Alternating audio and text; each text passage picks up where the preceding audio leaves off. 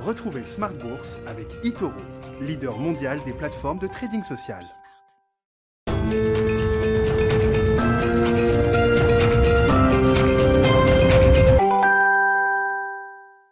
C'est reparti pour Smart Bourse, votre double dose quotidienne de marché en direct sur Bismart, chaque jour à la mi-journée, 12h30, 13h, et le soir, la grande édition, le grand digest de l'information économique, financière et boursière pendant une heure à partir de 18h30. Au sommaire ce soir, la fièvre acheteuse des particuliers qui retombe et le marché qui rebondit. On a regagné jusqu'à près de 2% aujourd'hui à Paris. Le CAC 40 a effacé ainsi plus de la moitié de sa baisse enregistrée sur euh, le mois de janvier. On était parti autour de 5700 points. Retrouvé à 5400 points et même un peu moins. Et on est ce soir en clôture à plus de 5560 points pour le CAC 40.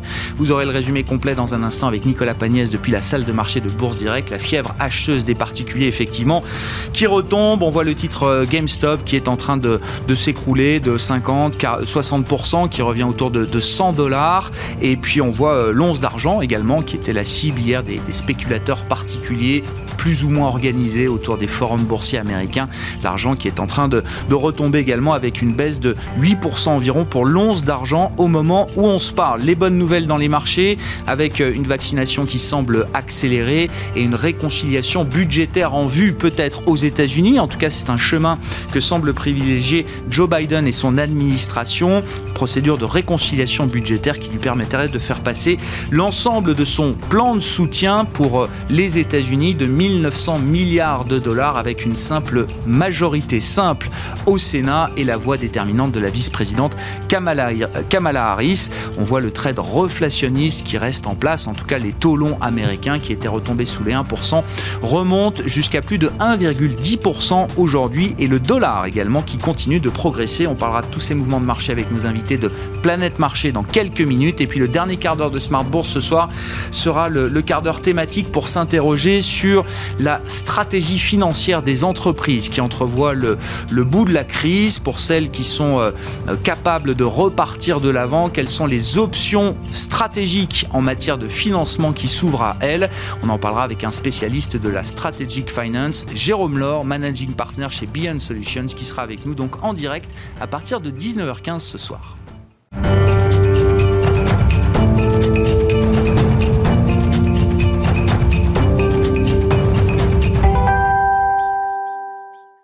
Mon ami, chaque soir, c'est le résumé complet des infos du jour sur les marchés après la clôture en Europe. Une clôture positive ce soir encore. Et Nicolas Pagnès qui est avec nous depuis la salle de marché de Bourse Directe. Clôture dans le vert ce soir pour le CAC 40. L'indice parisien gagne 1,86% à 5563 points.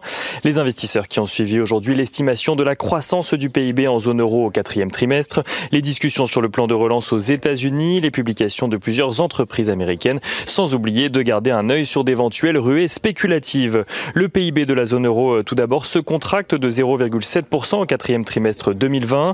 Si la baisse est moins marquée que prévu, le quatrième trimestre 2020 affiche tout de même un recul de plus de 5% par rapport à 2019. Dans le détail, la France affiche un recul de 1,3%, l'Italie de 2%, tandis que l'Allemagne progresse de 0,1% et l'Espagne de 0,4%. Sur l'ensemble de l'année 2020, le PIB de la zone euro recule en première estimation de 6,8%. En ce qui concerne le plan de relance aux États-Unis, à présent, face à la volonté des démocrates de faire voter le plan de 1900 milliards de dollars coûte que coûte, quitte à utiliser des procédés de vote ne nécessitant qu'une majorité simple au Sénat. Plusieurs sénateurs républicains ont adressé un certain nombre de contre-propositions à Joe Biden. Ceux-ci souhaitent notamment baisser le montant des nouveaux chèques envoyés aux ménages américains les plus nécessiteux à 1000 dollars au lieu de 1400 euh, dollars supplémentaires proposés par Joe Biden. Ils souhaitent également que la question du doublement du salaire minimum soit traitée à part du vote du plan de relance. Plan de relance qui propose d'ailleurs de ramener à 618 milliards de dollars avec pour argument le fait qu'il reste plusieurs milliards de dollars non utilisés des plans votés précédemment. Il propose donc d'utiliser ces fonds plutôt que d'en voter de nouveaux. Et malgré des discussions qui ont été qualifiées de constructives, les démocrates ne semblent pas vouloir de changer de ligne pour le moment. Du côté des valeurs qu'il fallait suivre aujourd'hui, les investisseurs ont pu suivre plusieurs valeurs à Wall Street. Tout d'abord, à commencer par GameStop, qui, perd environ 40% de sa valeur à la clôture du marché parisien, alimentant l'idée d'une accalmie euh, des rallyes issus du forum Wall Street Bet. Le métal argent recule également depuis ce matin après avoir inscrit un plus haut hier à 30 dollars et à la suite de la décision du Chicago Mercantile Exchange d'augmenter les marges initiales de 18% à compter d'aujourd'hui sur la matière première. Euh, les investisseurs qui ont pu suivre à Wall Street également, UPS qui fait état d'un chiffre d'affaires et d'un bénéfice par action supérieur aux attentes. Hors charge exceptionnelle, le bénéfice par action de l'entreprise progresse euh, de 2 à 2,66 dollars. ExxonMobil fait part de son côté de sa quatrième perte trimestrielle consécutive, mais fait néanmoins légèrement mieux que prévu. Le consensus attendait un bénéfice par action de 1 cent par action. Il ressort finalement à 3 cents par action. Alibaba fait état de son côté d'une croissance de 37% de son chiffre d'affaires au quatrième trimestre grâce aux restrictions de déplacement en lien avec la pandémie qui ont bénéficié aux géants chinois du commerce en ligne. Et du côté des valeurs qu'il fallait suivre aujourd'hui à Paris, on notera Airbus qui signe la plus forte hausse du CAC 40 ce soir. Le titre qui a d'ailleurs vu JP Morgan passer de pondération en ligne à surpondéré donc sur le titre. Atos euh, qui avait euh, approché DXC Technologies de son côté en vue d'un rapprochement amical euh, il y a quelques semaines annonce qu'il n'y aura finalement ni rapprochement ni transaction. Et on finit avec l'agenda de la journée de demain pour les investisseurs. Les investisseurs qui prendront connaissance des indices PMI pour le mois de janvier, mais pour le secteur des services cette fois-ci. Côté statistique toujours, ils découvriront l'enquête ADP de création d'emplois dans le secteur privé aux États-Unis. Euh, ils suivront également euh, l'OPEP+, qui se réunira pour faire le point sur les réductions de production décidées le mois dernier. Et sur le front des valeurs, euh, les investisseurs pourront suivre dès ce soir après la clôture de Wall Street la publication de résultats d'Amazon et d'Alphabet. En France, Publicis publiera deux demain ses résultats annuels. Nicolas Pagnès qui nous accompagne en fil rouge tout au long de la journée sur Bismart depuis la salle de marché de Bourse Direct.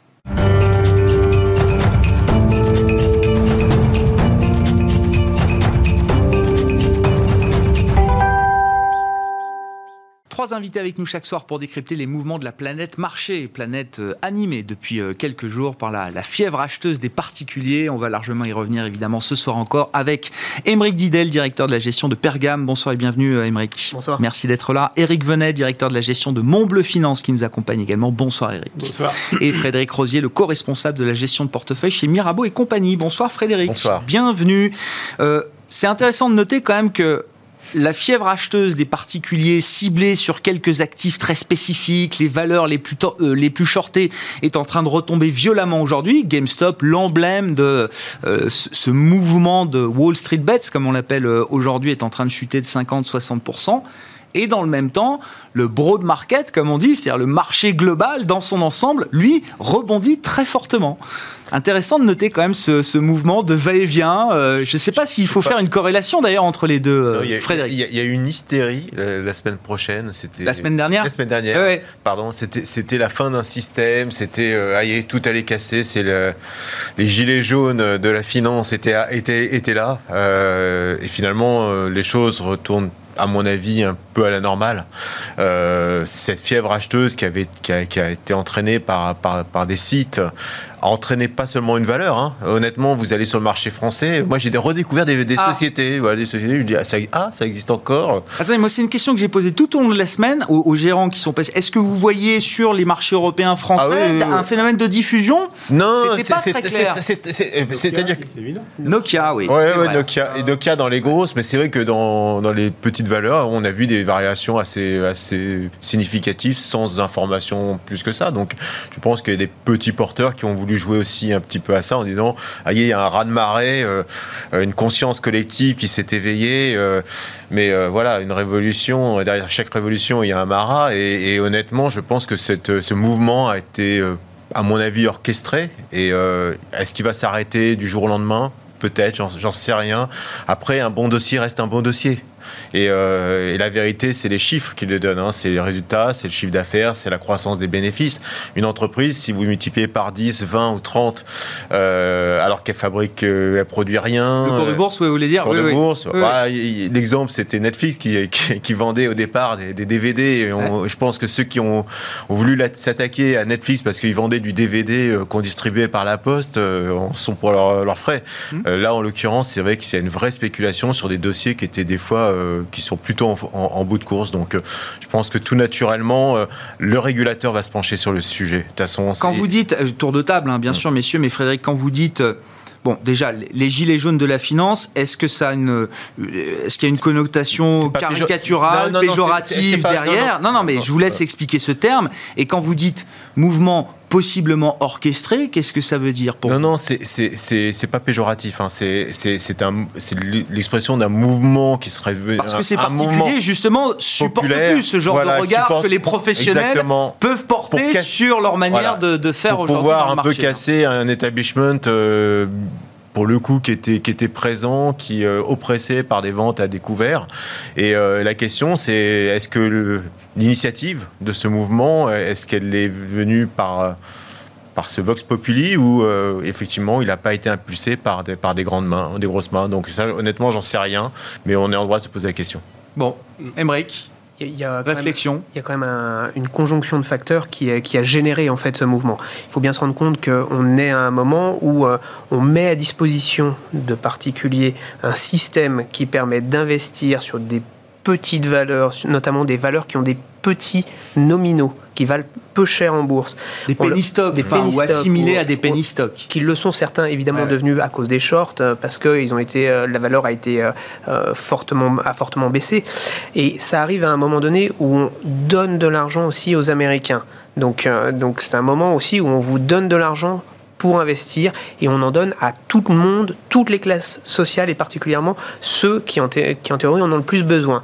Et on leur explique que les grands financiers ont tous fait fortune ces dernières années euh, en investissant en bourse euh, quand on vous permet en plus d'aller sur un site, de faire du levier sur chaque, chaque titre que vous pouvez acheter, vous pouvez le nantir pour en acheter d'autres, ça vous donne une puissance importante.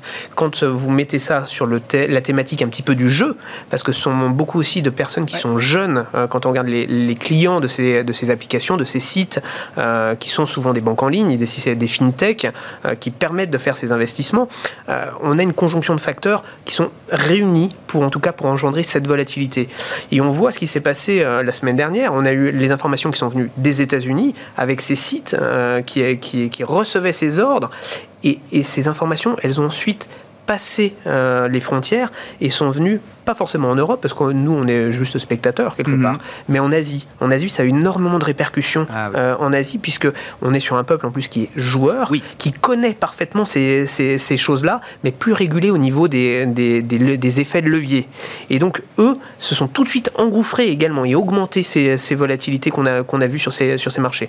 Alors, est-ce que ça va durer? Est-ce que ça va tenir? Là, oui, le, régulateur va sûrement, va sûrement intervenir. Alors, certains diront que c'est pour, euh, pour protéger euh, une partie des institutionnels. Euh, c'est peut-être aussi pour protéger euh, le particulier, parce que quand on fait du levier, on met son patrimoine à risque, hein, ça c'est très clair. Mmh. Euh, les grands hedge funds, certains se, gargarisent en disant que c'est la petite finance qui investit et qui, qui, ne, sait pas, qui ne sait pas ce que c'est. moi, je suis pas forcément dans cette mouvance-là. Moi, je préfère regarder ce qui se passe parce que aujourd'hui, ce sont des mouvements qu'on a vus en Asie être très puissants. Mmh. aux États-Unis, on sait que ces mouvements peuvent être de nouveau très puissants. Par contre, une fois régulés, c'est tout. Donc, euh, donc il ne faut pas du tout se dire bon bah c'est un épiphénomène, ça va se normaliser, euh, demain c'est fini. Non, euh, il y, a, y, a, une prise de conscience importante de la part des investisseurs pour dire attention, c'est un phénomène qu'il faut regarder parce que ces jeunes qui sont aujourd'hui à, aller sur tous ces forums, tous ces, tous ces sites de, de discussion, d'échange, ces plateformes, ils vont pas s'arrêter demain. Mm. Surtout s'ils ont commencé par gagner de l'argent. on dit toujours que quand on commence dans le bon sens. Ils ont plutôt connu l'expérience inverse, hein, puisque sur GameStop, hmm. en tout cas, qui était l'emblème de, cette, combien, de ce mouvement. Combien valait GameStop au début Ça valait 20 C'est parti de 20 dollars euh, début janvier. C'est monté à 4 500, ok, ça vaut 100 dollars. Donc, euh, donc ceux qui ont été au début, ils ont quand même pu, pour certains, gagner de l'argent. Ah, Donc, on sait que dans ces phénomènes, c'est quoi C'est souvent 10, 20% qui, gagnent de l'argent et 80-90% qui se font rincer. Et si on vous donne de l'argent tous les mois pour euh, continuer à réinvestir, parce qu'on voit bien que le gouvernement américain, on en parlera sûrement tout à l'heure, uh-huh. euh, continue euh, avec ses plans de relance et ses plans où il donne des chèques aux Américains avec des montants de 1000 dollars et 1300 dollars si on est au chômage. clairement, ce sont des montants qui deviennent investissables. Et quand on peut faire du levier, ça veut dire qu'on vous remet de l'argent tous les mois pour pouvoir en tout cas multiples fois pour pouvoir remettre de l'argent dans le marché. Si c'est un mouvement qui est installé, en tout cas qui, qui, potentiellement peut ressurgir, continuer de vivre, qu'est-ce que ça implique pour les investisseurs professionnels comme vous, Émeric? Alors, ça va impliquer peut-être un peu plus de volatilité. Moi, je pense qu'il y aura quand même une normalisation euh, de, de, ces systèmes parce que les histoires de levier, on a vu ce que ça a donné dans le passé. Entre la, rappelez-vous, la bulle des subprimes, c'est du levier sur du levier sur de l'immobilier. Et au final, ça a explosé en, termes de bulle. Donc, euh, on sait que, que, ce genre de choses, le régulateur va de toute façon intervenir très vite. Donc, euh, donc je ne suis pas inquiet vis-à-vis de, du, phénomène de bulle qu'on a vu euh, ces, dernières semaines. Maintenant, euh, ce sont des phénomènes qui vont exister plus, on le voit. Il faut, regarder vraiment ce qui se passe également chez le particulier asiatique qui joue qui investit dans le métro, qui le fait parce qu'il croit en, ces nouvelles entreprises et en ces petites entreprises. Donc les, les, jeunes sont dans cette mouvance. On sort d'une période où il y a eu un bull market sur les mmh. marchés financiers pendant plusieurs années, notamment aux États-Unis.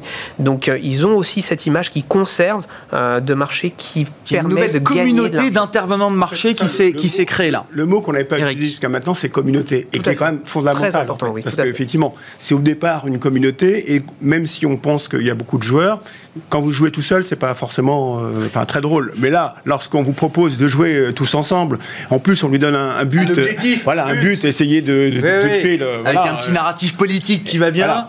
Donc ça, pour le coup, c'est puissant. Et c'est d'autant plus puissant qu'on leur a mis à la disposition de une liquidité énorme avec des effets de levier qui est considérable. Donc je, je suis sûr que ça va durer. En vrai, même si ça peut se terminer dans, mal, parce que ça se termine toujours mal de toute façon. Une fois qu'on a remonté, il faut redescendre violemment.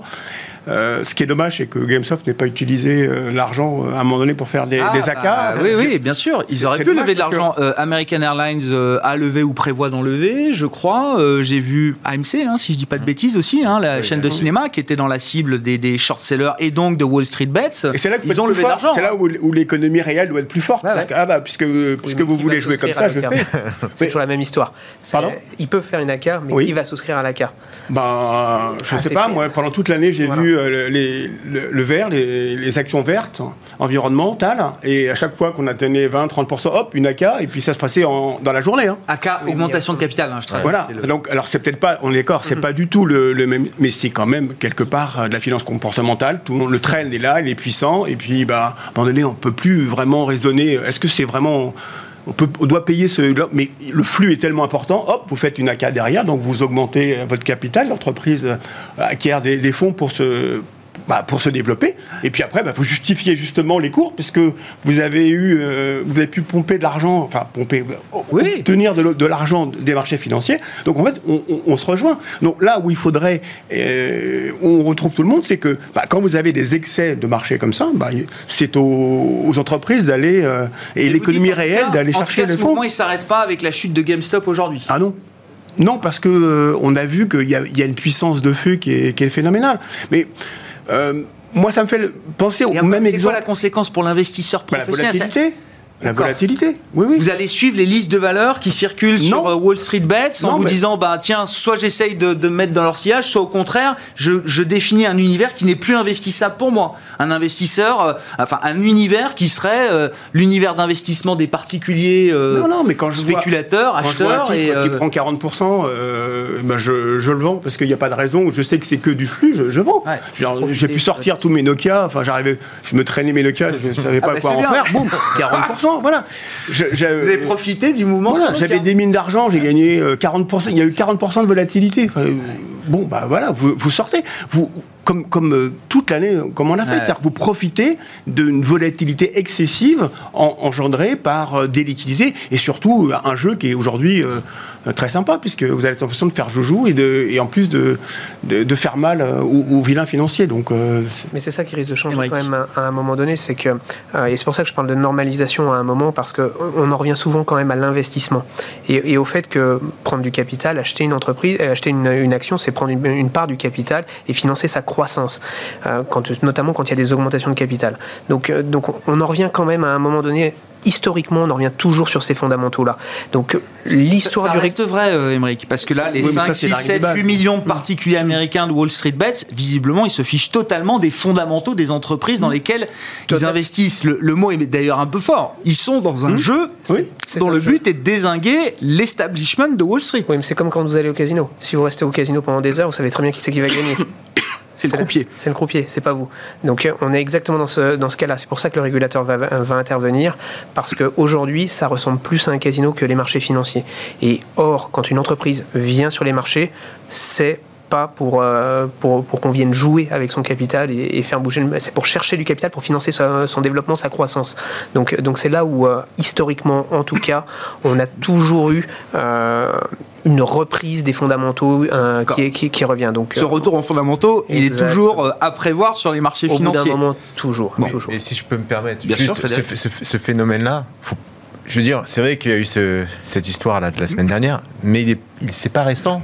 Si vous regardez ce qui se passe sur les crypto-monnaies, quand vous avez euh, un monsieur Elon Musk qui euh, tweet euh, sur le Dodge que personne ne connaissait honnêtement à part lui il y a encore quelques, quelques mois. Quand vous voyez l'évolution du Ripple par exemple, ce phénomène où concrètement euh, c'est pas une attaque vis-à-vis des crypto-monnaies. Il l'a fait sur Signal aussi, la messagerie. Voilà, voilà, Mais, mais ça, c'est ce côté un peu révolutionnaire. Euh, mais cette volonté d'une meute, quelque part, de faire monter un sous-jacent qui n'a pas de valeur financière, comme peut l'être une société qui a, qui a en quasi dépôt de bilan, on le connaît depuis des semaines et des semaines. Hmm. Sauf que là, ça nous surprend plus parce que c'est dans notre univers d'investissement. Nous, autour de cette table, on n'est pas investisseurs de crypto-monnaie, pas en direct alors c'est vrai que ça nous touche finalement notre sphère, la sphère du réel, la sphère sur laquelle la grosse masse de liquidités. Les marchés traditionnels. Là. Marchés traditionnels. Mais ce phénomène existe malheureusement depuis, depuis euh, des semaines, voire des mois sur les crypto-monnaies. Et pour connaître bien le marché chinois et d'avoir vu de mes yeux vus les applications à Shanghai, par exemple, de trading, ça ressemble à du Candy Crush. Faut le savoir. Ah ben, on l'a pas évoqué, mais c'est le phénomène de, gamification, gamification de, ces applications qui euh, ah, entretient dans, ce, dans le métro, Vous voyez, euh, dans le métro de Shanghai, pour l'avoir vu, vous avez des Chinois qui ont et qui tapent comme ça. Voilà. C'est pour le nom, la couleur, voilà. Et, et, c'est honnêtement, je pensais que c'était un jeu. On s'aperçoit vraiment que c'est c'est une c'est un système qui fait un, un phénomène moutonnier. D'ailleurs, on, on, dit souvent que le marché chinois est un, marché très moutonnier. Donc là, la psychologie euh, des, marchés est la plus importante. Et on voit cette amplitude qu'on a eue sur l'immobilier, sur des, sur des actions en, Chine, très très fort. Donc c'est pas nouveau. C'est nouveau pour nous et ça nous heurte parce que c'est dans notre univers de connu. Je comprends. Voilà. Et qui touche éventuellement notre sphère de confort, qui est la sphère réelle. Cette nouvelle donne, alors évidemment, euh, comme chaque nouvelle donne sur les marchés, il faut faire avec, euh, bien ou mal, j'en sais rien, mais vous disiez c'est un sujet de régulation. Je ne sais pas jusqu'à quel niveau de, de, détail ou de précision vous pouvez aller, euh, Frédéric, mais c'est quoi une approche, enfin la philosophie d'une bonne approche qui vous paraîtrait appropriée en matière de régulation? Parce que on peut pas interdire à ces investisseurs particuliers de s'intéresser au marché. On est plutôt d'ailleurs content qu'ils s'intéressent au marché boursier. La, la coordination d'un mouvement à l'achat. Enfin, comment on démontre ça? Parce qu'on écrit sur un forum, il faut acheter euh, GameStop, on va dire que c'est coordonné. Bah, S'il en faut un peu plus quand même, Frédéric. Il y, a une forme de manipulation de marché quand même, donc euh, ça on peut pas le nier. Donc pour moi, c'est dans la limite du. Parce que tout le monde écrit que j'achète du GameStop, j'achète du GameStop, qu'il y a le, côté une coordination ou un concert. Non, mais le côté simultané, je pense que ça pose, ça pose un, réel problème, et je pense que le législateur va se, va se tourner sur cette problématique, de savoir oui ou non. Il y a eu un message. Il peut je vois pas comment il peut faire. Enfin, comment vous voulez interdire Elon Musk de mettre son petit Bitcoin sur son euh, sur son adresse ça, Twitter ça, ça, Là, c'est une personne qui donne un message, comme euh, bah comme un analyste financier donne son message. 5 millions de voilà. personnes Sauf qui que derrière, bah, Bitcoin prend 20%. Hein, donc, euh, en fait, on, on, vient juste de découvrir la puissance des réseaux sociaux que qu'on utilisait juste en, en termes de politique et qui faisait des mouvements sociaux Sauf que maintenant, voilà, c'est des mouvements dans la finance. Euh, mais vous, on, ne peut pas non plus leur dire c'est les vilains parce qu'on a fait la même chose. Moi, je me souviens à, cette même table en, novembre, on s'aperçoit que SoftBank a, utilisé des effets de levier fantastiques. Enfin, je ne pensais même pas qu'on pouvait faire la même chose. On a eu trois jours de déstabilisation du Nasdaq. Enfin, bon, bah, on a eu la même chose. Bah, pareil, il y a trois jours, la déstabilisation du Nasdaq. on peut vous ne pouvez pas autoriser les, institutionnels à faire la même chose et puis dire aux particuliers, bah, c'est les vilains. Enfin, si, parce, que, parce que personne pleurera sur les pertes d'un SoftBank ou d'un hedge fund Melvin Capital. par contre, tout le monde pleurera, non, mais par contre, tout le monde pleurera le jour où la veuve du Midwest, parmi les 5 millions de Wall Street Bets euh, qui ont suivi le, le, mouvement, se retrouve en patrimoine négatif. Elle s'était fait saisir sa maison en 2008. Là, elle se retrouve en patrimoine négatif parce qu'elle a acheté du GameStop avec trop de levier et trop tard. Et là, tout le monde pleurera dessus. Et là, ça deviendra un sujet politique. il faut euh, contrôler. Les pertes de SoftBank, tout le monde s'en fiche. Et c'est normal. Bah, et c'est normal. Bah, Ce sont des professionnels. Ah bah, ils prennent leurs risques. À partir du moment où vous avez cette euh, masse d'argent, c'est pas tout le monde s'en fiche. Je veux dire, euh, je sais pas, on a eu des, des, derrière des marchés difficiles. Hein, bon, on s'en est bien sorti, mais ça aurait pu déstabiliser les marchés. Là, bon, ça n'a pas déstabilisé, encore que ça dépend. On verra combien il y a de morts dans, dans, dans le circuit. Mais ça est aussi déstabilisant. Euh, le problème, c'est qu'on est, on n'a pas de de moyens de, contrôler euh, ça parce que vous n'avez pas de moyens de contrôler les réseaux sociaux. C'est la même chose en termes de, politique. Mais comme Twitter a banni Donald Trump, Robinhood limite euh, le trading sur certaines des, actions quand il le souhaite. Tout à fait. On revient sur, sur un sujet qui est très important, c'est la dérégulation du système bancaire américain, où finalement on est allé dans, dans l'excès opposé de ce qu'on connaît nous en Europe au niveau de la, de la régulation bancaire qui est quand même extrême à outrance. Là-bas, ils ont dérégulé énormément. Ce qui fait qu'aujourd'hui, ça leur permet de pouvoir proposer ces systèmes de levier extrêmes. Donc pour chaque stock acheter, ils peuvent le nantir pour en acheter d'autres. Et on est vraiment dans le quelque part le cœur euh, de la problématique. Euh, c'est pas moi l'histoire moutonnier, euh, l'histoire d'avoir des, investisseurs qui se mettent ensemble pour aller investir, ça ne me choque absolument pas. c'est un grand club d'investissement quoi. Ça, pour moi, Puissance ça n'a rien, de choquant. Par contre, l'histoire de leur donner accès à un levier infini, on reste sur la sur ce qu'on en revient tout, tout à l'heure, ça reste du fondamental on achète le capital d'une entreprise. On ne fait pas du levier sur du capital, sur de l'argent qu'on n'a pas. C'est là où on peut passer en, patrimoine négatif et on peut engager ah plus que ce qu'on a. Donc la, régulation, moi, pour moi, elle doit beaucoup plus aller sur les histoires de levier euh, qu'on a aujourd'hui dans les marchés financiers. Si on regarde les moyens de mise à la disposition et non pas effectivement ceux qui l'utilisent. Exactement. Ces moyens qu'on leur donne. Si on regarde l'autre partie du, du, problème ou du sujet, c'est-à-dire la partie euh, qui concerne les vendeurs à découvert, ils ont eu très peur. Est-ce que, alors, ça, ils ont eu très peur.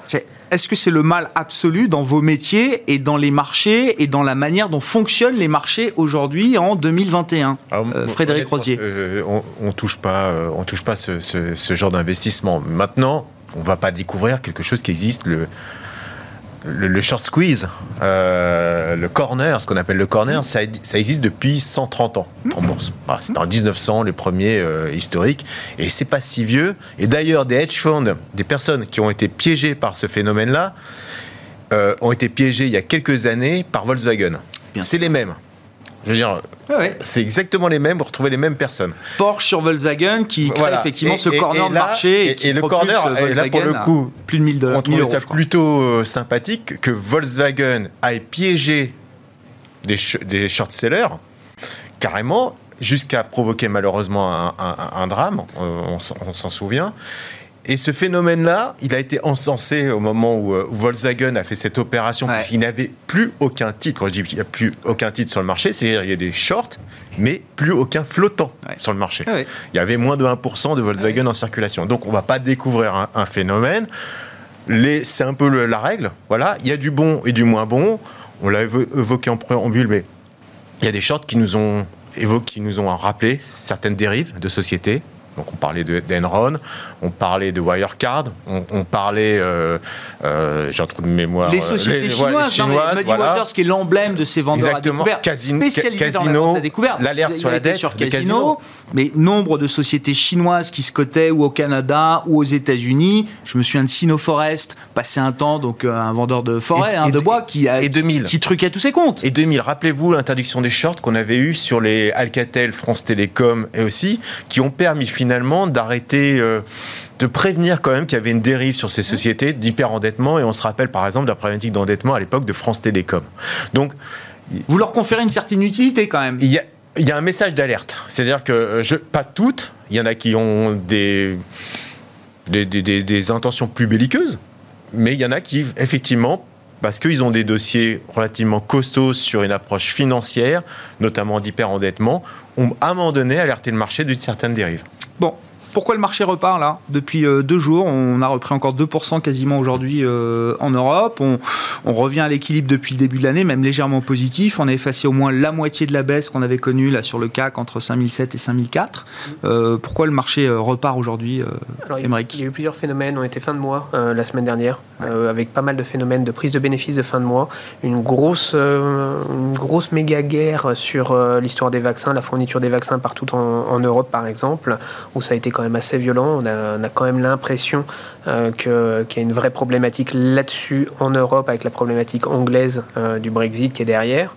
Donc ça, ça fait quand même un tout petit peu peur, euh, un tout petit peu peur au marché. On avait des chiffres économiques qui étaient un tout petit peu moins bons finalement, notamment en Allemagne en fin de semaine, en fin de semaine dernière. Donc, tout ça avait contribué à, à, une baisse. Mais pour le moment, on reste dans un phénomène de marché où c'est de l'achat sur repli. depuis des mois, on a ce système-là. Tant qu'on a des banques centrales qui ne changent pas d'un iota euh, mhm. leur, euh, leur, leur, leur, discours et qui est plus qu'accommodant, qui est plus que toute vanne ouverte, plus que jamais, donc à créer des, tous les véhicules nécessaires pour finalement soutenir les économies pour le moment, on a tous les ingrédients pour que à chaque fois qu'il y a des baisses, on ait des investisseurs qui reviennent sur les marchés. Donc, on a ce phénomène qui est, qui est présent et on ne peut pas lutter contre tant qu'à chaque fois, honnêtement, pour moi en tout cas, tant que le, discours ne change pas, qu'on n'a pas le moindre mouvement dans le discours des banques centrales, parce que ce n'est pas les mouvements de taux, euh, on les aura après, c'est les discours des banques centrales qui vont engendrer des mouvements sur les taux qui après se retraduiront dans les marchés. Qu'est-ce qui ferait changer les banques centrales de discours, euh, alors, Émeric? Pour le moment, pas grand-chose, parce qu'elles n'ont pas beaucoup de choix. Euh, les pays ne peuvent pas faire grand-chose, les économies sont clairement à l'arrêt. Euh, on a heureusement la Chine qui semble sortie quand même de tout, tout cet environnement et qui pallie euh, à toute la baisse de croissance économique de tous les autres pays, parce qu'il faut bien voir que pendant ce temps, en Asie, en Chine, ça tourne à 200%. Enfin, 200%, oui, l'expression, mais oui, l'expression. C'est revenu quasi à la normale. Mais ils sont pleine, production euh, là-bas. Ils pallient à toute la production qui ne se fait pas dans les pays développés. Donc, euh, donc pour le moment, ils soutiennent l'économie mondiale. Donc c'est ces équilibres qui font qu'aujourd'hui, ça tient. C'est-à-dire qu'aujourd'hui, on aurait la Chine qui aurait de nouveau d'énormes problématiques sanitaires. On serait, mon avis, pas dans, le même, dans, dans les mêmes circonstances de marché. Pour le moment, on a une zone qui est quand même relativement importante qui soutient l'absence de croissance ailleurs. Eric, qu'est-ce qui justifie selon vous euh, ce qu'on peut définir comme un, optimisme de marché toujours? Bah, L'optimisme à aujourd'hui, il, y a trois jours, ça ne l'était pas. En fait, c'est le narratif, enfin, voilà, c'est l'histoire qu'on se raconte. On est dans la finance comportementale. C'est simplement, on a eu un. Alors, vous savez que j'aime bien le, trend. On est, on est toujours dans notre trend. Euh, au fur et à mesure qu'on voit moins, moins de vaccins, ben, on, descend. Et là, hop, on redit qu'il y a finalement un peu plus de vaccins. Aujourd'hui, on a appris que le vaccin de russe était euh, relativement efficace d'après Lancet, qui apparemment est une, euh, une, revue euh, notoire.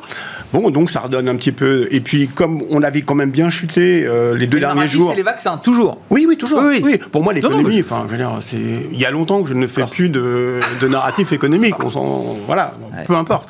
C'est l'histoire, c'est de se dire, ce qu'on est sûr, c'est que on a une telle envie de consommer que lorsque on sera sorti, là, on va, là, il y aura quand même une grande, grande augmentation de la consommation, enfin un grand run. Euh, jusqu'à maintenant, on ne sait pas. On, se fait peur de temps en temps. Oh, on est, finalement, il y a trois jours, on dit on va pas s'en sortir. Hop, là, on a un peu plus d'espoir. On va naviguer comme ça pendant euh, quelques mois. Apparemment, là, on a l'air d'avoir un peu plus des dates. Madame Merkel euh, vient de nous dire que finalement, à l'été, tous les Allemands seront vaccinés. Enfin, ceux qui le souhaitent seront vaccinés voilà. Euh, dès, dès qu'on a une vision un peu plus positive de la chose, hop, on, on est reparti parce qu'il n'y a pas, il y a pas de Et- changement et la d'histoire. tendance de fond, au-delà du storytelling quotidien, Eric, vous dites c'est quoi? C'est quand même une, une une vaccination qui accélère, une reprise qui accélère, enfin des, des bonnes surprises économiques devant nous. Ça va être l'histoire de 2021 sur le fond de la croissance, de l'inflation peut-être? Est-ce que c'est l'histoire qui est devant nous là? En tendance, hein, Il y a plusieurs. Il y a plusieurs. euh, D'abord, c'est où est-ce qu'on met le, le démarrage? Le- la sortie de crise, et donc là vous allez avoir une, une forte poussée. Après, on s'interrogera sur l'inflation parce que ça va être générateur d'inflation, puisque c'est la, question, la prochaine question que vous allez me poser. Et après, la deuxième question, c'est que feront les banquiers centraux euh, par rapport à cette inflation? Voilà. Voilà. sachant que il y a quelque chose qu'on a rajouté par rapport au mois précédent, c'est que euh, maintenant il faut qu'on moins aux États-Unis, on monte les taux d'intérêt parce qu'on s'aperçoit que quand les taux d'intérêt sont, sont vraiment à la cave, et ben euh, c'est le gambling, le- voilà, le- les marchés financiers, c'est le casino. Donc il serait sage d'avoir un peu plus de, de rendement sur le- les obligataires pour euh, capter des, ca- des capitaux qui n'aillent pas sur les marchés actions. Et donc là, ça devient un peu plus compliqué pour euh, les banquiers centraux, au moins aux, Éta- aux États-Unis. Donc c'est ça l'histoire. Et c'est une histoire qui va durer euh, 9 mois, 10 mois. euh, et après, on verra. Frédéric? Alors la question pourquoi ça monte, on peut rajouter aussi les résultats, puisque Ah. C'est quand même Les fondamentaux. Ouais, c'est quand même on peut revenir un peu à l'essentiel C'est le vieux quand monde. même, C'est le vieux qui parle. Voilà. Non, non, mais allez-y. Non, non, mais évidemment. mais bon, on, a aujourd'hui plus de 50% des sociétés euh, du S&P qui ont publié. Ouais. Euh, grosso modo, 80% euh, sont au-dessus des, des attentes. Non, mais il y a- il y, a des phénomènes quand même. Par, par exemple, sur le- les anticipations et la révision de- des guidance, on est même sur un niveau qui, par exemple, pour le premier trimestre, qui est au-dessus de la moyenne même Habituelle. habituelle. Donc on voit qu'on a tendance à, à remonter sur le premier trimestre. Les résultats sont assez significatifs. Je trouve par exemple si on revient sur LVMH, sur ce qui se passe en, en Asie. Alors, on parlait de dynamique en Asie, mais c'est évident qu'il y a une dynamique. Alibaba, bon le titre réagit plutôt mal, je crois, sur la publication. Oui, ça baisse. ouais. Mais les chiffres sont absolument exceptionnels en termes de vente, de, de bénéfices. Ça baisse Euh, parce qu'ils investissent. Hein. C'est ouais, le call exactement. avec le Mais- CFO qui arrête pas de dire que on va monter encore en puissance sur les investissements. La marge, c'est absolument pas l'indicateur qui nous intéresse. C'est tout ouais. pour la croissance, Et- et- tout pour l'investissement. Amazon- l'impression de retrouver un peu Amazon, euh, il y a parce que quelques c'est années. intéressant parce qu'aujourd'hui, on avait le résultat du PS. UPS, donc, euh, qui fait du transport de, marchandises. Qui aujourd'hui voit une croissance hallucinante sur la partie euh, euh, e-retail, de la vente par correspondance, plus 21%, et la part d'Amazon par UPS euh, a gagné 20%. Donc on voit que les résultats d'Amazon, donc grosso, grosso modo sur le chiffre d'affaires, on va toucher aux 100 120 milliards, on va dépasser les, les 100 milliards sur le trimestre, et il va y avoir une déception normale sur les bénéfices parce qu'Amazon est en train d'investir de tous les côtés Bah, bien pour tenir ses, ses- ses engagements de, de délai de livraison, embauche à tour de bras. Euh, c'est une société qui a quasiment multiplié ses, ses salariés en un an ou deux ans. Euh, et on, voilà, tous ces chiffres montrent quand même qu'il y a des entreprises aujourd'hui qui sont dans une dynamique, il y a eu Microsoft aussi, Mm. qui sont dans une dynamique qui est même meilleure que euh, l'année dernière. Et c'est des opportunités pour l'investisseur. Ces méga caps dont vous parlez, elles ont encore du vent dans les voiles parce qu'elles sont toutes ou presque quasiment sur des plus historiques en termes Mais- de valo, mais- en termes de prix. L'économie est sur une patte aujourd'hui, c'est-à-dire que la patte asiatique. Euh, et on voit cette frénésie de, dépenses de nos amis chinois. Je, ne crois pas aujourd'hui que si effectivement on, rentre dans une sphère de déconfinement, que ce soit aux États-Unis ou en Europe, on n'ait pas cette frénésie de dépenses. Je pense qu'il va y avoir des bonnes surprises sur la dépense. Et là, on va avoir la deuxième patte qui va permettre effectivement une accélération. Donc, je ne suis pas du tout euh, inquiet sur la valorisation. Je pense qu'il y a encore du potentiel. Alors, c'est vrai, les chiffres qu'on va à la lecture, peut-être que sur le learning de- de- d'Amazon, ça va peut-être être un peu moins bien, 7 dollars, euh, 7 dollars 15 euh, par Oui, action. non, non, mais c'est le- un, oui, un oui. détail puisqu'on est vraiment dans une société qui, investit. Donc je pense qu'on va avoir des, des- on peut avoir des bonnes surprises et que la valorisation de ces entreprises aujourd'hui, est-ce qu'elle est chère? Euh, Non. On Mais c'est de des la- boîtes là, enfin euh, les, les GAFAM pour dire, Ouais. ça peut prendre encore euh, 25% là sur une année. Ça serait même pas étonnant. je veux dire, non mais ça serait même pas, ça serait même pas étonnant. Non, mais non. pose après, après c'est toujours le problème. hein. Non mais le- après c'est toujours le problème de d'opposer value et valeur de croissance et se dire que effectivement peut-être que la value va récupérer quand même une bonne si on partie cherche des l'opportunité d'investissement 2021, Ma- c'est ça ma question. Voilà. Maintenant, est-ce qu'il faut jeter ces boîtes qui aujourd'hui sont capables de générer 40-50% de croissance? De chiffre d'affaires Euh, Amazon, la- l'année dernière, à la même époque, ça devait être 85-86 milliards. Ça va être 120 milliards. Je ne sais pas si vous imaginez ce que ça peut être en, en termes de, de business. Et dire qu'aujourd'hui, que ces entreprises qui sont capables, dans un contexte actuel, d'avoir une croissance de 40%, il faut les jeter. Alors qu'il y a plein de business qui arrivent derrière, comme le cloud, euh, l'investissement d'entreprise. Donc, je pense effectivement, est-ce qu'il faut le surpondérer dans le portefeuille? Peut-être pas. Mais il faut certainement pas les jeter du portefeuille. Qu'on peut dire ça aux, je sais pas, aux investisseurs de Wall Street Bets, lâchez GameStop et mettez-vous sur Amazon, vous aurez moins Non, de volatilité non. et euh, peut-être. Non, non, non, mais bon, voilà. Après, maintenant, c'est devenu les, c'est- les GAFAM, c'est euh, le General Electric, Lexon un d'il y, a, y a 25, Ouais, ouais, 25 ans, et, et tout Américain a dans son portefeuille ces, ces valeurs-là. Les méga caps. Émeric, je sais pas, dans les résultats aussi, ce qui vous intéresse, hein, s'il y a d'autres. Dans les méga caps, il faut quand même voir aussi, il y a- il y a un phénomène intéressant, c'est qu'on voit que ça a bien été anticipé par les marchés. Oui. Quand on regarde les publications qui, qui ont eu lieu, par exemple, sur Microsoft ou sur Apple, elles avaient déjà bien monté avant, et le jour de la publication, elles ont eu tendance à baisser. C'est vrai, c'est vrai. Et, et ça montre quand même qu'on est à des niveaux de valorisation qui sont quand même élevés, les attentes sont élevées. Donc, euh, donc là aussi, en termes de construction de portefeuille, oui, avoir les, les GAFAM, en avoir dans les portefeuilles, très bien. Euh, on n'est plus dans le monomaniaque qu'on a eu l'année dernière où il suffisait d'avoir ça pour, gagner de l'argent et pour être tranquille. Aujourd'hui, si on veut euh, construire un portefeuille, en avoir, oui, mais beaucoup moins que les autres années. Et aujourd'hui, il faut aller chercher d'autres alternatives. Il y a plein de choses à faire. euh, toujours, dans les, toujours dans la croissance, toujours aux États-Unis, toujours en Asie, puisque c'est les deux zones qu'il faut quand même continuer à, à- à privilégier. Sans qui- perdre en qualité, vous dites, on peut trouver dans le, sans perdre la en qualité qualité d'autres choses. Mais, mais surtout aller chercher d'autres types d'acteurs, c'est-à-dire d'aller s'intéresser à des nouvelles tendances. Ouais. Ça, c'est intéressant. On voit bien que euh, Biden va privilégier tout ce qui est énergie renouvelable, efficience énergétique. Ça, pareil. Est-ce que c'est pas déjà très cher, trop cher, avec des cher. espérances de gains limitées cher, maintenant pour aujourd'hui, il y euh, a l'avenir tellement à faire. proche Il y a tellement à faire qu'on Ouais. n'en est pas du tout à la fin de l'histoire. C'est pareil, la télémédecine, tous ces secteurs de la santé qu'on voit aujourd'hui. euh, oui, ça a beaucoup monté. C'est génial, mais le pourcentage euh, aujourd'hui de personnes que ça touche, la, la part de marché euh, aujourd'hui de ces technologies médicales, elle est extrêmement faible. Donc le poids euh, qu'elles vont prendre dans les années à venir Mhm. va être bien plus importante. C'est pour ça qu'aujourd'hui, on peut euh, se permettre euh, d'aller chercher d'autres choses que ces GAFA ou ces GAFAM, mais pour aller justement sur d'autres thématiques qui sont tout aussi porteuses et, encore une fois, plus matures que ce qu'elles étaient il y a 2-3 ans. Est-ce que le pétrole vous intéresse?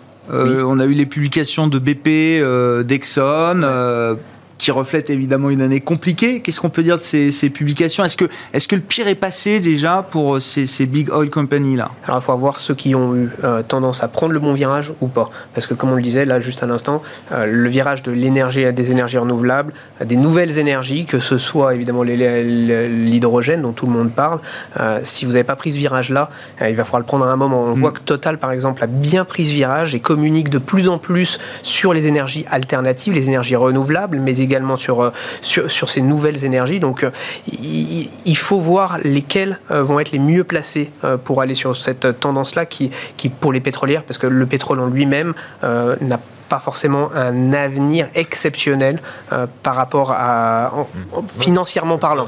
Financièrement parlant, Euh, on va toujours avoir besoin de pétrole, ça c'est sûr, on en consommera toujours. L'industrie en a besoin, mais à côté de ça, euh, on a besoin de- d'aller investir dans des, dans des énergies renouvelables, alternatives, même si aujourd'hui 99% de l'hydrogène produit est fait avec de l'énergie euh, finalement fossile, Mm, euh, mais il n'empêche que au final, si c'était produit par des énergies qui, plus, qui sont plus vertes, euh, ça aurait beaucoup plus, euh, ça serait beaucoup plus intéressant et ça deviendrait euh, quelque part des vraies énergies propres. Mm. Donc, euh, donc il y a du potentiel. des entreprises arrivent à prendre ces virages et il faut mieux aller sur ces candidats-là aujourd'hui. Eric. Il faut juste rajouter que la question du timing est importante parce que euh, je disais tout à l'heure sur les valeurs de l'environnement, euh, je suis toujours acheteur, sauf que je suis acheteur maintenant parce qu'elles viennent de, de, perdre 25% en. Voilà, faut profiter. En fait, il faut connaître ces boîtes. Et puis, on, vous pouvez très bien faire la même chose sur, sur du Apple. Hein, il a perdu 10% alors qu'ils ont annoncé des résultats canonissimes. En fait, il faut prendre des. On n'a pas besoin d'aller chercher des, des, petits canards boiteux pour, pour faire des effets de levier. Vous, prenez, vous pouvez même prendre des, des, très grosses et de temps en temps, vous avez des trous d'air. Et euh, je me souviens, une oui, journée, ça a fait moins 10. Hein, voilà, oui, sur une journée bon, investisseur bah, un peu compliquée, tout, tout ce qui est environnement, c'est pareil. Euh, ouais. en, en, une, en 8 jours, on a perdu, des dossiers ont perdu 20, 25%. Ouais. C'est comme, c'est là où vous faites finalement votre, euh, vous ferez votre année parce que, et, à, et pareil, à un moment donné, ça s'emballe, ça, ça prend 20, 30, 40%, et ben, il faut lâcher. En fait, il faut euh, profiter de cette volatilité parce que sinon, en termes d'indice, on va pas faire grand chose. Hein. Je, ne suis pas sûr qu'on fasse des 40, 50% sur des GAFA. Ah non, non. Par, Enfin, J'en sais rien, moi je les ai toutes loupées, mais peu importe. Mais je, en contrepartie, j'avais de l'environnement. Donc, ouais, de toute façon, ouais, mais ouais. par contre, l'important c'est le, le, le, timing, surtout euh, avec ce qu'on vient de vivre. Il faut attendre et puis euh, l'arme au pied, et quand euh, personne n'en veut, bon, vous y allez. Frédéric. Vous parliez de STM, c'est intéressant parce qu'on a parlé de l'environnement vous avez besoin de semi-conducteurs. Ouais. Ah oui. Vous, avez, vous avez besoin de, vé de véhicules, ah oui. vous avez besoin de semi-conducteurs. Ouais. D'électronique, vous avez besoin de semi-conducteurs. De la santé, vous avez besoin de semi-conducteurs. Donc vous comprenez aujourd'hui pourquoi il y a une pénurie de semi-conducteurs, que Taiwan Semiconductor est en train d'augmenter ses capacités de production, STM obligé. En réalité, c'est le vrai risque, peut-être même de cette année, ouais. c'est de savoir que quand vous avez 500 000 véhicules qu'on n'arrive pas à sortir parce qu'il n'y a plus de semi-conducteurs et qu'on on subit quelque part la politique aussi de Trump euh, sur vis-à-vis -vis de la, la Chine, hein, c'est une des résultantes. Ça, c'est un secteur, on, imagine, on, on peut jouer tous les scénarios on ne voit pas comment on peut avoir une forme de ralentissement puisque euh, il y a par exemple la, la, téléphonie, on pense que la téléphonie mobile, c'est-à-dire on, on n'achetait plus après, avant des, des, entreprises uniquement pour la vente de smartphones, mais maintenant c'est quelque chose aussi, on a vu avec Apple, il faut s'intéresser. Donc là, on parle encore de semi-conducteurs. Donc c'est des secteurs, c'est un secteur, aujourd'hui, on voit que tous les flux arrive vers, euh, vers ça, l'efficience énergétique, ouais. la capacité de réduire... Ouais. Ils sont au cœur de tous les enjeux, de, tous les challenges. C'était quand même l'industrie la plus cyclique au monde, peut-être ouais. il y a encore quelques années. Il y avait des problèmes de capacité, surcapacité, sous-capacité, stock, déstockage en permanence. Et alors là, ils sont sur un boulevard. On parlait de, de, forcément de semi-conducteurs, donc les flux d'environnement sur l'environnement vont, vont, vont happer les, les semi-conducteurs, les technos. Bon bref, on, on voit bien euh, aujourd'hui que c'est un secteur qui est extrêmement porteur. Et, là, on parlait de est-ce qu'après un parcours exceptionnel, on peut avoir bah, encore un que parcours Tout n'est pas dans les prix encore, euh, une fois, pour ce secteur qui est, qui est, qui est une évidence pour beaucoup d'investisseurs quand même aujourd'hui. On n'est pas en train de le découvrir là. De savoir euh, oui ou non, est-ce que. Et finalement, non, ils augmentent leur capacité de production et, et la marge, elle est toujours ex exceptionnelle. Donc, euh, c'est vrai, SEI Tech, par exemple, aussi, on voit un parcours exceptionnel. Donc, c'est vrai qu'on ne voit pas sur ce secteur-là, à part d'un bouleversement euh, économique majeur, ah ouais. qu'est-ce qui pourrait, quel que soit le secteur, euh, bouleverser cette tendance? On s'arrêtera sur le secteur des semi-conducteurs pour ce soir, euh, messieurs. Merci beaucoup d'avoir été les invités de Planète Marché dans Smart Bourse sur Bismart. Frédéric Rosier, co-responsable de la gestion de portefeuille chez Mirabeau Compagnie. Éric Venel, directeur de la gestion de Montbleu Finance. Et Émeric Didet, le directeur de la gestion de Pergame, étaient avec nous en plateau.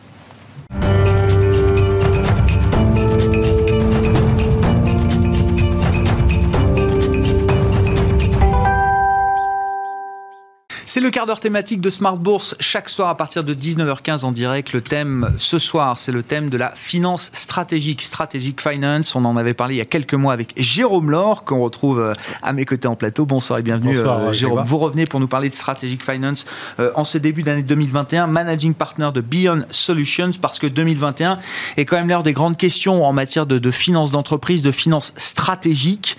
Comment gérer la sortie de crise quand on est une entreprise qui a survécu euh, déjà, qui se redresse, voire qui est plutôt dans un état euh, financier euh, satisfaisant.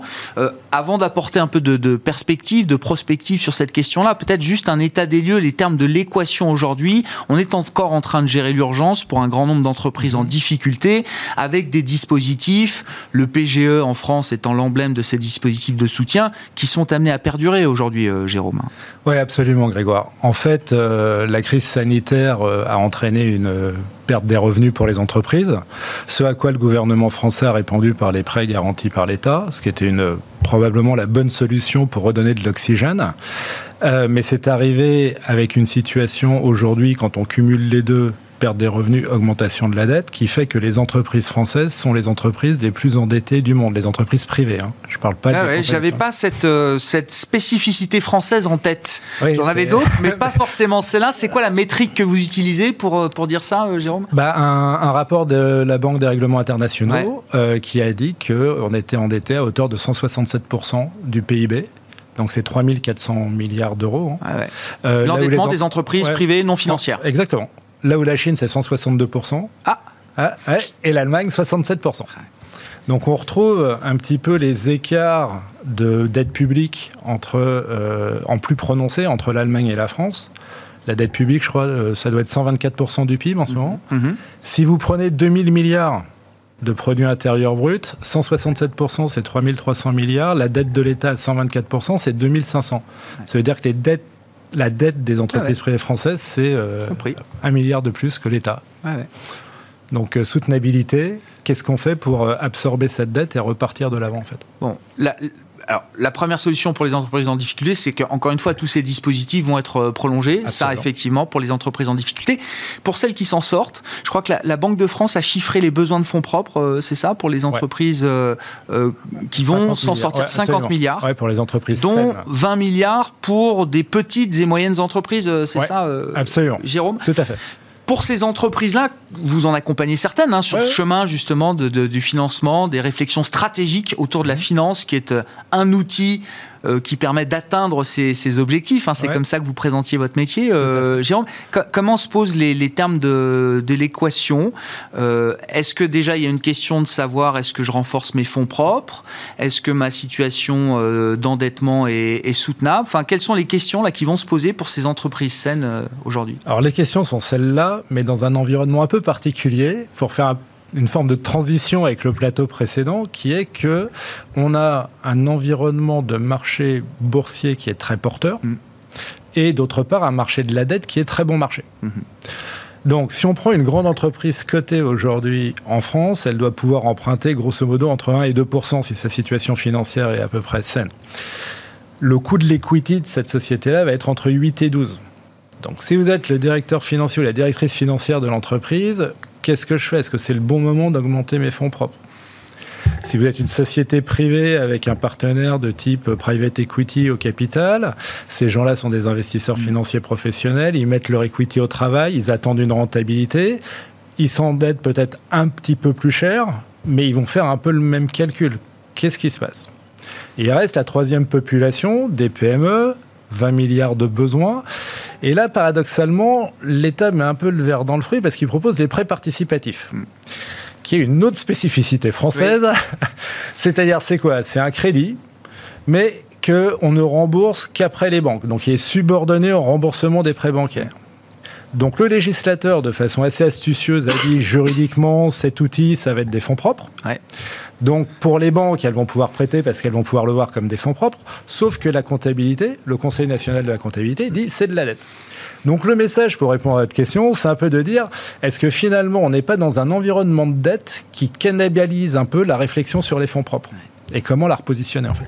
Beaucoup d'entreprises finalement, encore une fois, hein, dans ces entreprises qui sont saines, viables, mhm. qui ont un accès plus ou moins large au, marché euh, de capitaux ou aux sources de financement, beaucoup de ces entreprises finalement, vous dites, vont continuer de faire le choix de la dette. Bah, oui, parce que naturellement, elles vont se dire euh, pourquoi est-ce que je ferais autrement? Et ça, c'est assez dangereux. Qu'est-ce qui, peut, qu'est-ce qui peut les réorienter vers euh, les fonds propres? Enfin, je veux dire, c'est, à quoi servent les fonds propres pour des entreprises qui ont un accès à la dette euh, avec un, coût euh, aujourd'hui imbattable? Alors il y a deux façons d'appréhender la question. Il y a une première solution qui serait de l'appréhender par les risques et une autre façon qui sera plus vertueuse par les opportunités. Mhm. Les risques, c'est de dire, c'est de ne pas avoir fait trois exercices. Premier exercice, c'est de se dire, finalement, quelle va être ma situation financière demain à un horizon court-moyen terme, comment mon compte de résultat va être impacté quand on repart, quand la croissance reprend? Ça, ça va déterminer ma capacité de remboursement de dette. On parle des fonds propres, mais le PGE peut être amorti. Il y a plein d'entreprises en France qui ont beaucoup de mal à se projeter sur leur trésorerie, mmh. sur leur cash flow prévisionnel, sur leur structure de capital. Et il est impératif qu'elles le fassent maintenant pour mesurer l'enjeu ou non d'un fonds propre. Mmh. Deuxième chose, c'est que se passe-t-il si soudainement le marché de la dette se ferme? Parce qu'aujourd'hui tout va bien, on en parlait hors antenne, euh, est-ce que le marché va se fermer, il y a tellement de liquidités, c'est pas évident, mais si ça se passe, qu'est-ce que ça veut dire pour mon business? Donc toujours cette anticipation. Troisième anticipation pour les sociétés cotées, quand on voit la hausse et la performance boursière en ce moment, est-ce que finalement se diluer, c'est si mauvais que ça pour mes actionnaires? Et est-ce que demain, si j'ai besoin de faire une augmentation de capital, le marché sera toujours là. Donc ça, c'est les éléments à appréhender côté risque, enfin, ou côté danger. Côté opportunité, c'est plutôt de se dire, imaginons qu'un scénario de danger se matérialise et que je ne l'ai pas anticipé. Dans ce cas-là, j'ai deux situations qui sont pénalisantes. Un, je peux devenir une proie, c'est-à-dire que je me retrouve affaibli, je n'ai pas anticipé l'affaiblissement, je n'ai donc pas anticipé mes moyens de rebondir ou de survivre dans cet environnement contraint. Deuxième situation, c'est la situation ne se dégrade pas tant que ça pour moi, mais je n'ai pas les moyens d'être moi-même prédateur pour acquérir et faire de la croissance externe. Donc finalement, passer à côté d'opportunités. Donc il, faut, il est très important d'anticiper ses besoins personnels, et en même temps de se dire si je regarde le marché en cas de retournement, etc., finalement, quelles sont les opportunités qui s'offrent à moi si j'ai la bonne structure de capital et le bon niveau de trésorerie. Et, dans quel cas l'entreprise doit faire le choix des fonds propres, par exemple, euh, selon vous, euh, Jérôme? Dès qu'elle voit des opportunités de croissance. Ah en fait, ce qu'on voit en ce moment, c'est que paradoxalement... C'est le financement de la croissance. c'est le financement de la croissance ou mais là, il serait peut-être un peu trop tard, le financement d'une difficulté à pouvoir rembourser sa dette de façon structurelle. C'est pour ça que le prêt participatif est un peu dangereux parce que c'est pousser à 8 ans un sujet de dette. Et est-ce que les entreprises peuvent se projeter à 8 ans sur leur capacité de, remboursement, c'est un peu facile de le mettre sous le tapis et de se dire on y arrivera toujours, on verra demain. Mais à force de le reporter à demain, euh, on peut avoir un souci dans le présent. Bon, les entreprises que vous accompagnez là euh, aujourd'hui, je sais pas, elles sont dans, dans quelle situation? Est-ce qu'elles retrouvent de la visibilité? Est-ce que vous voyez des, des, des, profils et des situations très différentes? On parle toujours de ce fameux cas là. Est-ce que vous le vivez vous euh, euh, avec les entreprises que vous accompagnez, Jérôme? Alors Dieu merci, les entreprises qu'on accompagne sont plutôt des entreprises qui ont des perspectives de croissance. On n'a pas eu à accompagner de personnes en restructuration. Mm. donc ça c'est une bonne nouvelle. Les domaines dans lesquels il y a des opportunités de croissance sont assez incroyables. Et peut-être là encore que ça explique les niveaux de valorisation en bourse.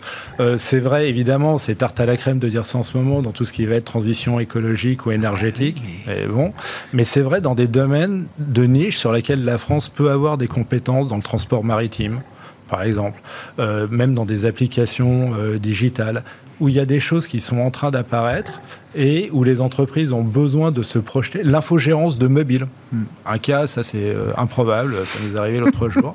Il y a des opportunités de croissance qui sont significatives et les entreprises réalisent qu'elles ont besoin d'un accès au marché de capitaux pour euh, réaliser leurs rêves et finalement concrétiser leurs ambitions. Ouais. Et, et, ça veut dire pour cette partie de, des entreprises qui ont de la croissance euh, embarquée ou de la croissance devant elles. Ça veut dire qu'on rentre aussi dans un cycle de, fusion-acquisition peut-être qui va être important. Hein. Vous parliez de ces entreprises à l'offensive, se poser la question de savoir si je suis une proie ou un prédateur. On, entre dans un moment où les fusions-acquisitions vont être un, thème euh, important euh, je pense qu'elles vont être un thème important de, de, consolidation et de renforcement en fait de la solidité de certains acteurs. En fait, il y, a, deux situations. La situation où clairement il est opportun d'utiliser des acteurs sains pour consolider dans une industrie des, parts de marché importantes. Et euh, d'autre part, se dire finalement, euh, est-ce que alors avec le problème de la valorisation des fonds propres justement des entreprises en private equity, mais mm. est-ce que finalement ça ne me permet pas d'aller plus vite sur certains secteurs que de devoir le faire en croissance organique? Mm. Mais le sujet de la valorisation euh, existe dans le public, mais ça existe et aussi dans le private euh, equity, oui, bien sûr. Aussi, euh, significativement. Les, les valos dans le non coté sont plus élevés aujourd'hui que sur le marché coté. Hein. C'est-à-dire que la prime de liquidité qu'on accorde d'habitude au marché coté est devenue une prime d'illiquidité. Exactement, exactement, pour le, le, private equity. Tout à fait.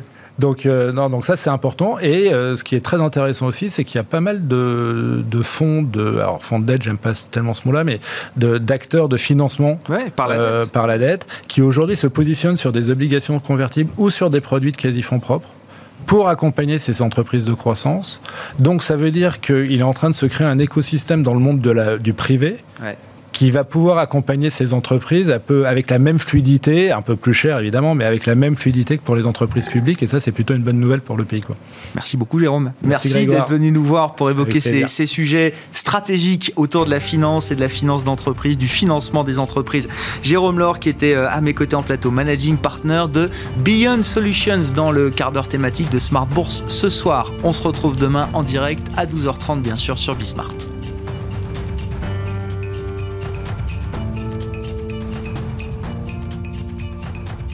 C'était Smart Bourse avec Itoro, leader mondial des plateformes de trading social.